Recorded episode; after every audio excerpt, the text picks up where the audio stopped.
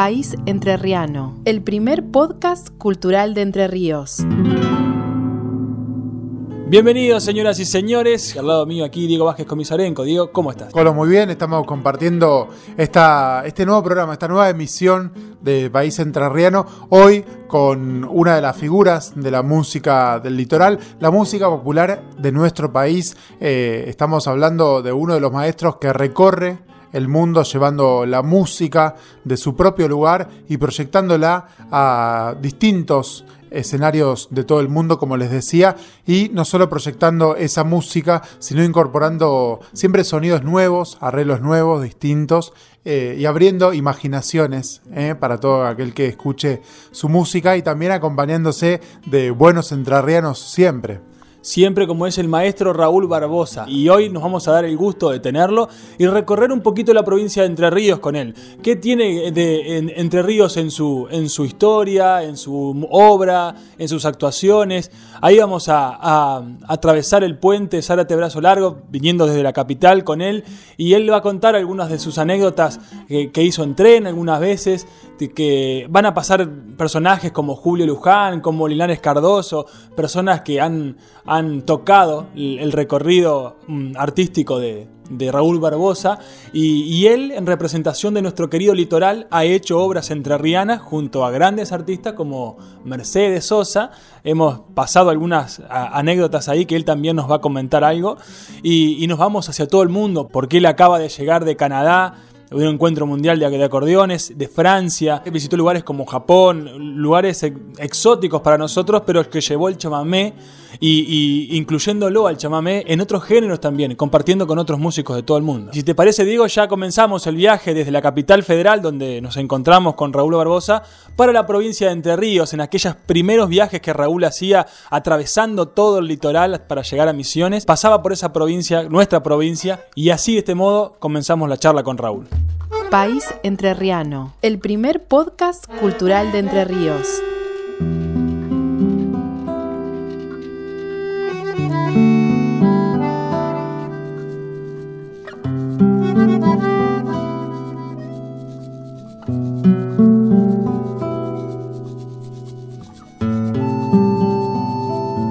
Estamos en la ciudad de Buenos Aires, en la esquina de Corrientes y Callao, para los amigos que están escuchando en la provincia, eh, una de las zonas eh, más céntricas que tiene esta capital federal. Y eh, en esta mesa estamos compartiendo un café con el maestro Raúl Barbosa. ¿Qué lo une a la provincia de Entre Ríos? Yo pienso que la provincia de Entre Ríos tiene una particularidad que es la gentileza de la gente que habita esa, ese perímetro geopolítico que se llama provincia de Entre Ríos.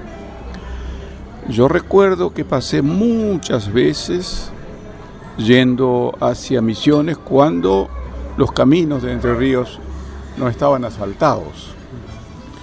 Yo pasaba en un viejo autito Ford que yo tenía, con volante a la derecha, o en, el, o en los colectivos, Singer, este, y uno llegaba como para bañarse tres días.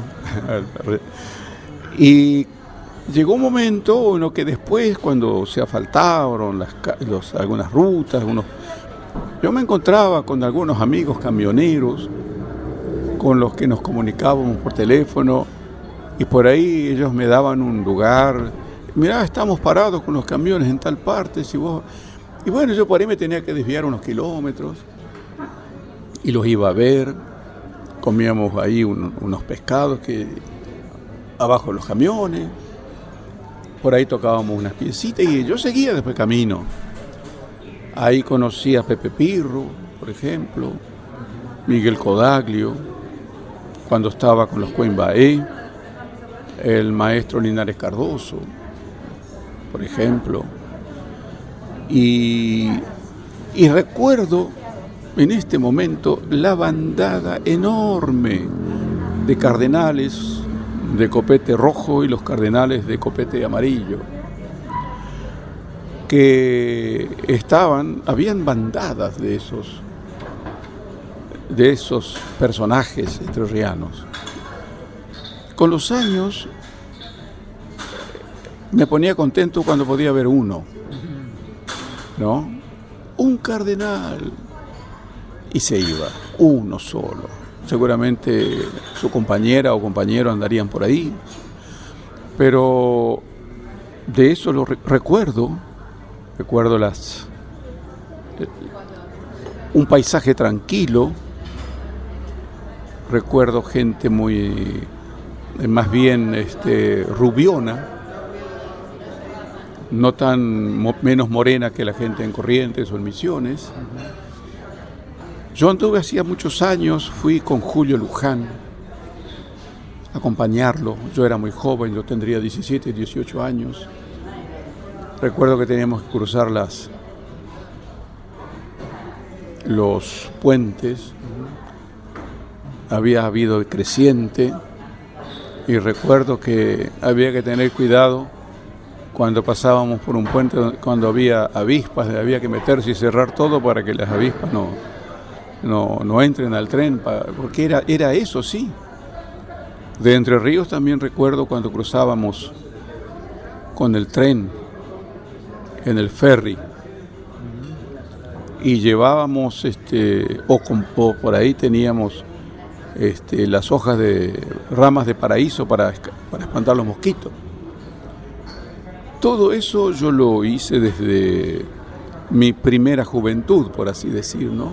Desde los 18 años, o 17 años, mejor dicho. entre los 18 y los 20 hice servicio militar, obligatorio en la época. Y lo hice voluntario para entrar en, en una organización que me permitiera tener un sueldo y poder ayudar a mi papá, que él tenía un sueldito muy pequeño, escaso de obrero, y entonces como yo era estudiante, mi hermano estudiante y mi hermanita pequeña, ya este, me pareció que yo tenía que eh, encarar para otro lado. Pero bueno, yo recuerdo muchas, eh, muchos momentos vividos en Entre Ríos. También hemos pasado con Ariel Ramírez, con el, con el, cuando yo recién entraba, ya por los años 60 y algo, fuimos en ese tren hasta Posadas, ida y vuelta. Venía también don Mauricio Valenzuela, el autor de la CAU. Yo lo conocí porque, claro, yo nací en el 1938 y en los años 47, cuando yo tenía nueve años, yo conocía a todos los músicos, que ya eran muchachones de tanto, o treinta, jóvenes. Y la vida nos ha, a mí me ha dado la, el crecimiento y los jóvenes se han hecho grandes, luego fueron envejeciendo y partieron. Eran todos contemporáneos de mi padre, Esquivel, Cocomarola, Tarragó, Ramón Estigarribia, Julio Luján, Francisco Casís. Yo los conocí a todos y con todos em, he tenido el más hermoso de los contactos humanos eh, y, y también, no digamos profesional, sino más bien musical de quienes aprendí muchas cosas, eh, con Esquivel, por ejemplo, que yo toqué mucho tiempo. Eh, aprendí escuchando a los bandoneonistas, chamameceros, como eran Pedrito Sazo, que no era correntino, era porteño, Francisco Casís, que no era correntino, era entrerriano. Eh, ¿Quién más? Eh, y otros, otros músicos, Angelito Guardia, que tocaba bandoneón, y todos leían porque habían estudiado en una escuela, el, bandoneón había que estudiarlo y todos sabían graficar lo que escribían, es decir, sabían escribir. Sus melodías. Yo fui oidista, lo sigo siendo, yo trabajo más con el oído y la memoria, pero cuando llegué a Francia me encontré que eso no andaba bien. Entonces me puse a estudiar con un argentino y con un chileno, por una cuestión de, por cuestión de idioma. Yo no hablaba el francés. Así que yo empecé a, estudiar para poder eh, darle las partituras escritas a los compañeros que eh, entraban al grupo y que los que no eran oidistas había que escribirle las partituras. Y entonces yo aprendí y estudié muchas horas en dos años. Hice un curso de cinco años de estudio pero trabajé, me gustaba además. Me encontré con otro mundo, el mundo de la escritura, eh, y así fue que yo puedo escribir, pero yo no, no es que yo no sepa leer, soy lerdo para la lectura, entonces me copio todo en el ordenador y una vez que lo escuché ya está en, en el disco duro que espero que no se me ablande muy rápido. muy bien.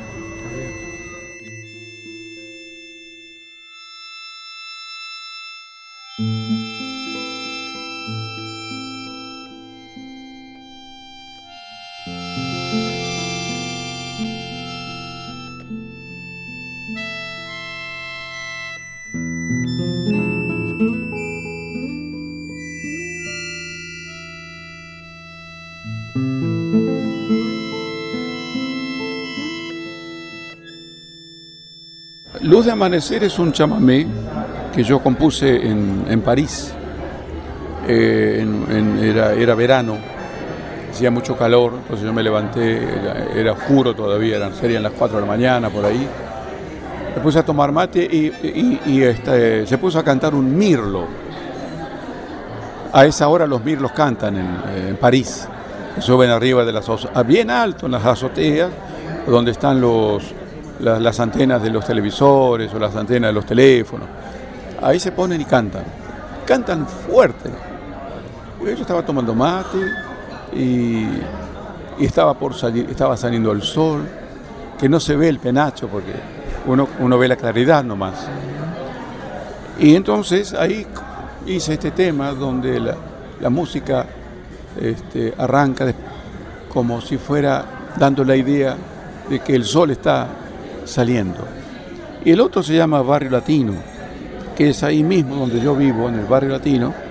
Entonces le hice un homenaje al barrio donde yo conozco a todos, conozco al restaurador egipcio, conozco al, al que vende los sándwiches turcos árabes, conozco al etíope que tiene un restaurante, conozco al ruso, que vende vodka y comida rusa en la misma cuadra.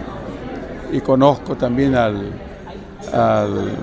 al, que vende comida turca eh, verdadera. Y conozco al acordeonista que toca en un bar donde van todos los días eh, a comer este, los, mediodías y eh, las noches. Van a comer los, los turistas. hay un acordeonista que todos los días toca el mismo repertorio con la misma gente, vestido de negro, un muchacho, un muchacho alto. Somos muy amigos, nos, yo a veces lo veo que él sale afuera a fumarse un cigarrillo y por ahí yo paso cuando voy a comprar este, algunas cosas al almacén que está ahí a la vuelta. Y yo conozco a toda la gente, nos conocemos todos. Este, conozco a mi a mi vecina que vive en el segundo piso, profesora de piano, que es este, ella es eh, peruana de nacimiento, vivió muchos años en, Holanda, es maestra de música y somos amigos.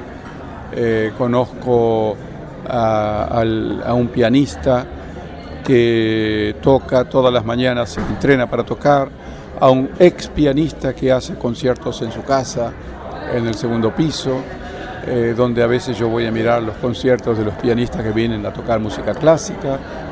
En fin, eh, llevo una vida tranquila, ¿no? A veces demasiado tranquila.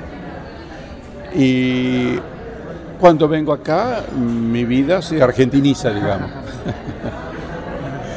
no me cuesta mucho cambiar porque yo soy acá, sé cómo es, sé cómo funciona.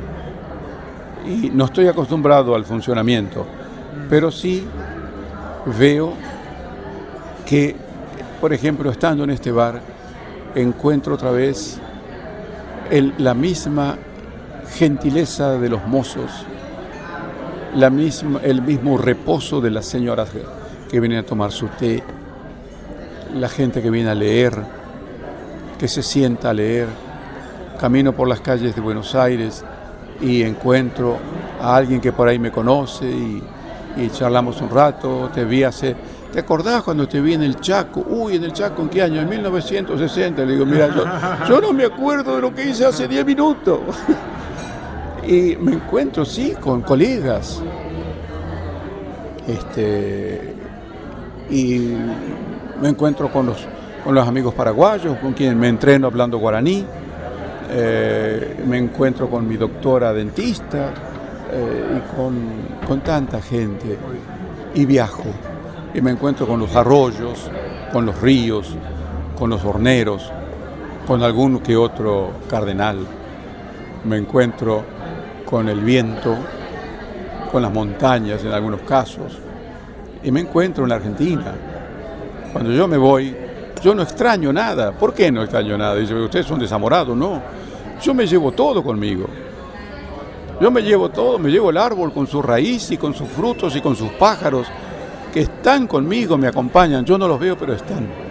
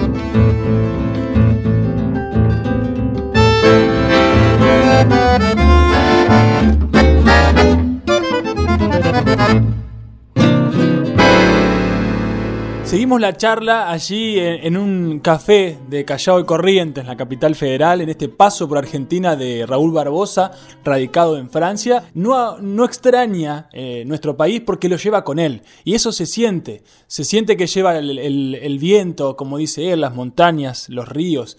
Y, se lleva también a los amigos y encuentra nuevas músicas para identificarse o para tratar de de amalgamarse a otras nuevas músicas, como es el caso de Francia, donde también nos cuenta su experiencia con los géneros típicos de aquel país, pero también en su paso por, por Argentina en la conformación del grupo con Nardo González y Roy Valenzuela. Bueno, entre todas estas temáticas ya gira de nuevo la entrevista con Raúl Barbosa.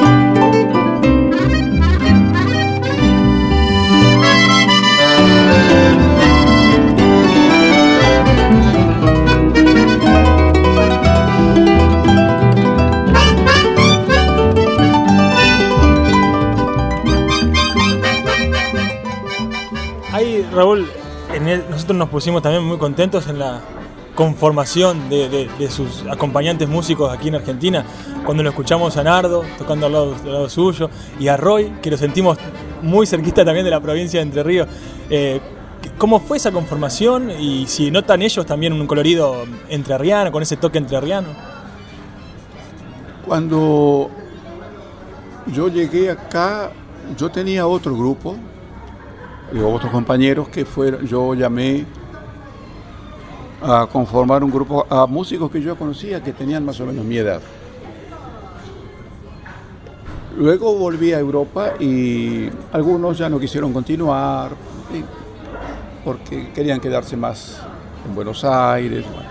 Entonces Alberto Felici, músico también que trabajó, que cantó con este Magma. En Magma. Eh, claro, en el grupo Magma. Él conocía a, Nardo González, a Osvaldo Aguilar, y a, bueno, y a todos, al a, um, muchacho este que vive en Misiones, Cacho Bernal. ¿Y qué pasó? Cuando yo vine para acá, eh, yo tenía que tener un, grupo, entonces me dice, yo tengo los muchachos que podrían, y evidentemente, pero Nardo entró como este, contrabajista. Cacho Bernal como percusionista y como guitarrista estaba, no recuerdo el nombre de... Y trabajamos así en cuarteto. Luego, eh, ya eso hace desde los años 90 y algo. Y Horacito Castillo, ah, estaba este, Choli Soria. Ah, Bueno, y Choli Soria no quiso continuar, o no pudo, mejor dicho. Y cuando estaba en París, mi señora me, hizo acordar, vos te acordás de un muchacho que escuchábamos en un trío en Santa Fe. Y yo le digo, sí, me acuerdo, que tocaba muy bien. Y entonces me acordé. Yo lo llamo a Alberto y le pregunto si él no podía contactarlo a, ahora sí, a ese chico, que no me acordaba el nombre. Si estaba dispuesto, si no tenía un compromiso, en fin. Digamos, cuidado de no de respetar su, su, trabajo, ¿no? si es que lo tiene. Lo cierto es que él estaba con posibilidades, dispuesto, me dio mucha alegría, y así fue que nos conocimos y él entró cuando tenía 25 años de edad. Y entonces estábamos conformados con Horacio Castillo, ahora guitarrista. Eh, ¿Quién más? Eh, bueno, Nardo González como bajista y eh, Cacho Bernal.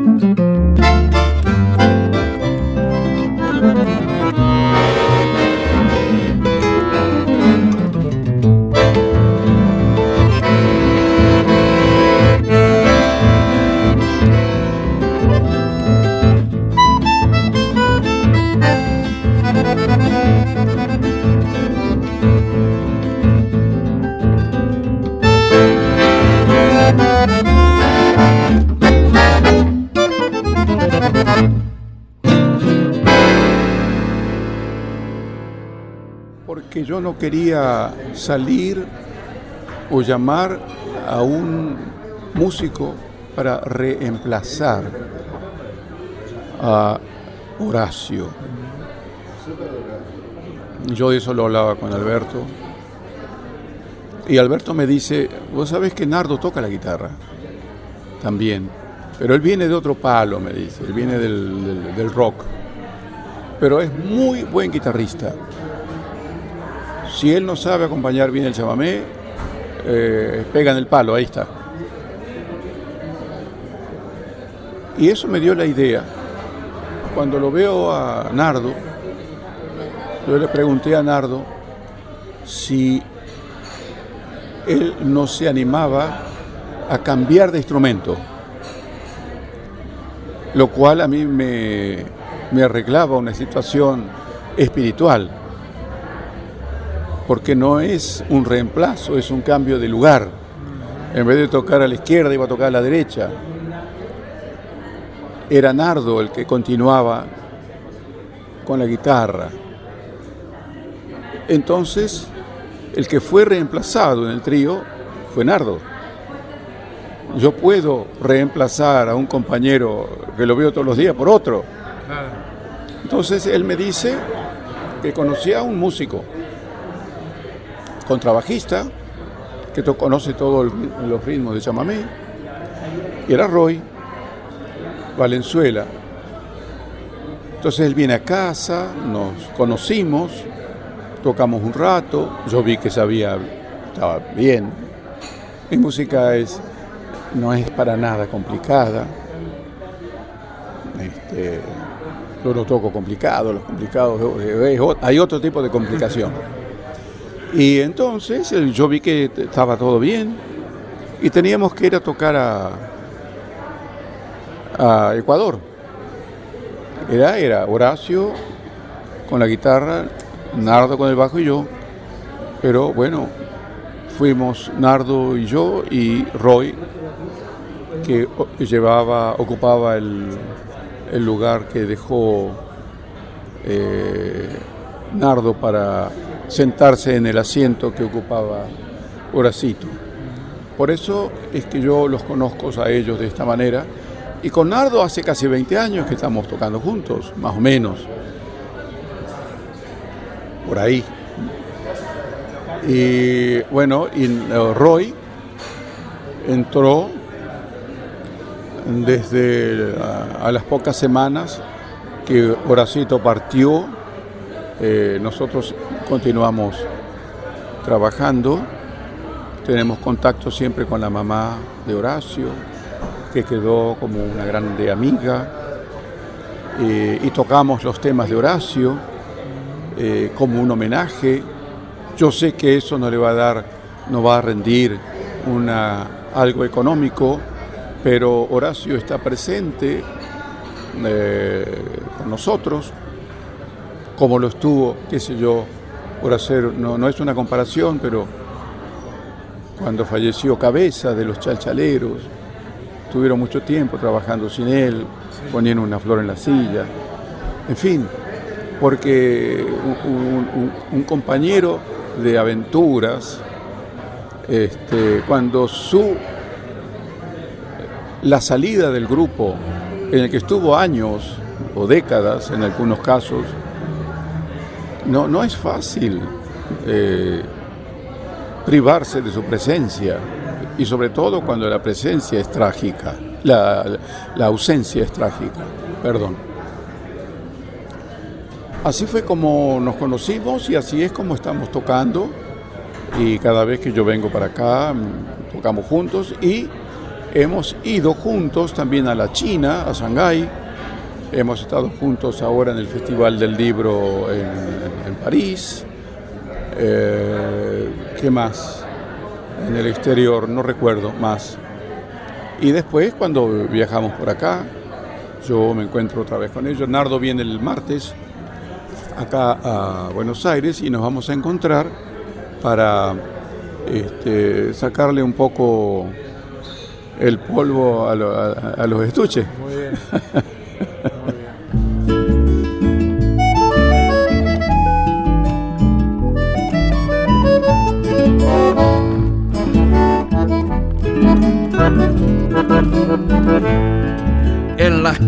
costas entrerrianas el arroyo se perfuma con un cantar de calandrias y los rayos de la luna.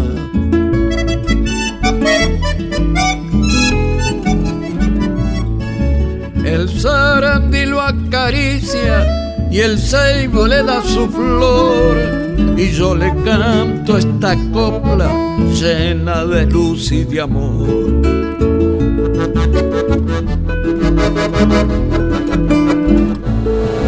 Ranchito de barro y paja junto al río Gualeguay, centinela en la barranca con brazos de ñandubay, chamarrita de la costa, dulce como el camachuí,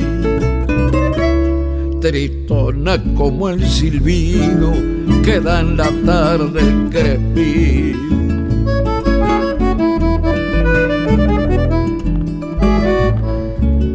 Cuando suena una guitarra en el abra del chajá, se encienden los corazones con un canto de amistad.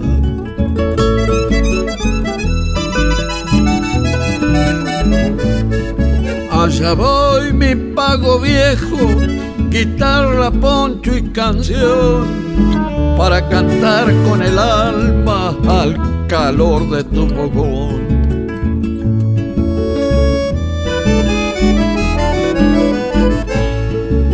Saliendo de Altamirano con rumbo pa' Villaguay, cantaban la chamarrita Alejo y Pedro Garay, chamarrita de la costa, dulce como el camachuí,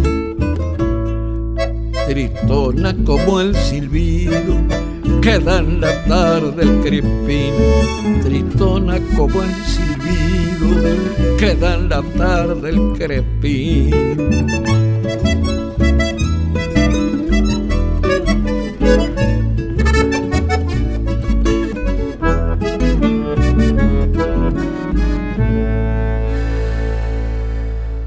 Ahí escuchábamos de la costa una chamarrita de Víctor Velázquez, juntos el maestro Raúl Barbosa y Víctor Velázquez tocando una chamarrita, acompañados por Nardo González en guitarra y Roy Valenzuela en el contrabajo. Una última se me ocurrió cuando estaba hablando, que antes, fuera de micrófono, por ahí hablamos de que hay que acostumbrarse, cuando uno va al otro lado del mundo, a idiomas, a otras lenguas. En el acordeón, en el otro lado del mundo ¿Tiene otro lenguaje o en estos encuentros puede distinguir lenguajes a través del mundo en el acordeón? Yo puedo distinguir el lenguaje de los demás. No, yo puedo distinguir, los sonidos, los ritmos. Pero no nos olvidemos que los seres humanos utilizamos un solo sentido para la comunicación, por una cuestión de hábito, que es la palabra, y en muchos casos muy mal utilizada. Y yo no, no digo, lo digo porque se utilizan públicamente palabras soeces, palabras que no se deberían repetir, al menos públicamente. Cuando yo voy a subir a un escenario y voy a tocar, mi música, o la música mejor dicho, es la que sale del espíritu de un, de un- de un artista. Un, músico tal vez piense en tocar bien, el músico, pero el artista busca otra cosa, es la comunicación de su espíritu con el que va a verlo. Cuando yo abro el acordeón, porque tengo que abrir para cerrar y sacar un sonido, yo no estoy tratando de mostrar que ellos vean todo lo que yo, lo bien que toco, es lo que me- menos me interesa. Yo no subo al escenario para que me aplaudan a mí, al que sube, al que se muestra. Yo subo y se ponen de pie muchas veces los chinos, los rusos, los alemanes. ¿Cuál es la razón? Yo no puedo explicarla con palabras, pero sí puedo decir que si esa gente se pone de pie, no es porque me, saludan a mí, es porque la música les ha llegado, porque la traducción que hace el instrumento ha sido la buena. Él tradujo las emociones de mi propio espíritu y ahí no hay necesidad de comprender nada. ¿Te gusta ese sonido o no? ¿Te agrada? Eso depende. Pero cuando yo escucho a Paco de Lucía, yo no sé lo que, yo no sabía lo que tocaba, pero me gustaba. Yo escucho a los rumanos tocar o a los búlgaros. Yo, jamás voy a poder tocar una música como la de ellos, pero ellos me están hablando de su cultura, me están hablando de, de- de su lengua, de sus comidas, de su temperatura, de sus problemas políticos y sociales. Y yo hago lo mismo, sin querer hacerlo. Uno es eso. De, tu, de mi corazón, de mi alma de- y a través de mis dedos, desde mi cerebro, que pasa por mi alma, por mi corazón, pasa por el instrumento y va a la persona que está sentada, ahí a dos metros o a 20 metros de distancia. Y no hay ningún secreto, o el secreto precisamente es el resultado. Yo no sé por qué pasa, pero cuando yo subo, yo subo con todos mis amigos y mis recuerdos, los que están acá y los que ya no están. Bueno, maestro, muchísimas gracias. soy yo el agradecido. Espero que no haya sido demasiado incongruente, pero bueno, después arreglarás las cosas como, como venga.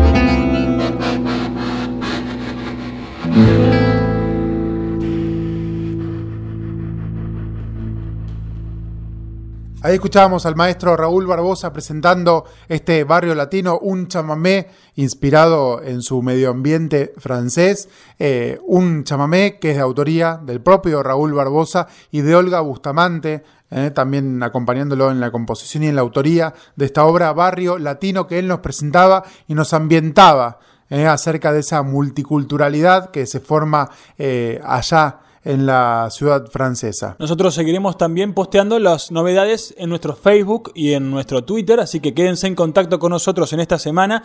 Agradecidos de que hayan compartido este hermoso programa que fue para nosotros muy especial, que tuvimos la visita de Raúl Barbosa, un hombre que a pesar de haber recorrido los escenarios, los mejores escenarios del país y muchísimos del mundo, sigue aprendiendo, como estas cosas que contaba, que quiere aprender nuevos idiomas, nuevas costumbres de otros lados y seguir conociendo, justamente para traducir el saber lo que quiere decir el pueblo. Ese es, ese es su mensaje, ese mensaje nos dejó sobre el final. Decir los problemas, las aventuras y las glorias de su pueblo.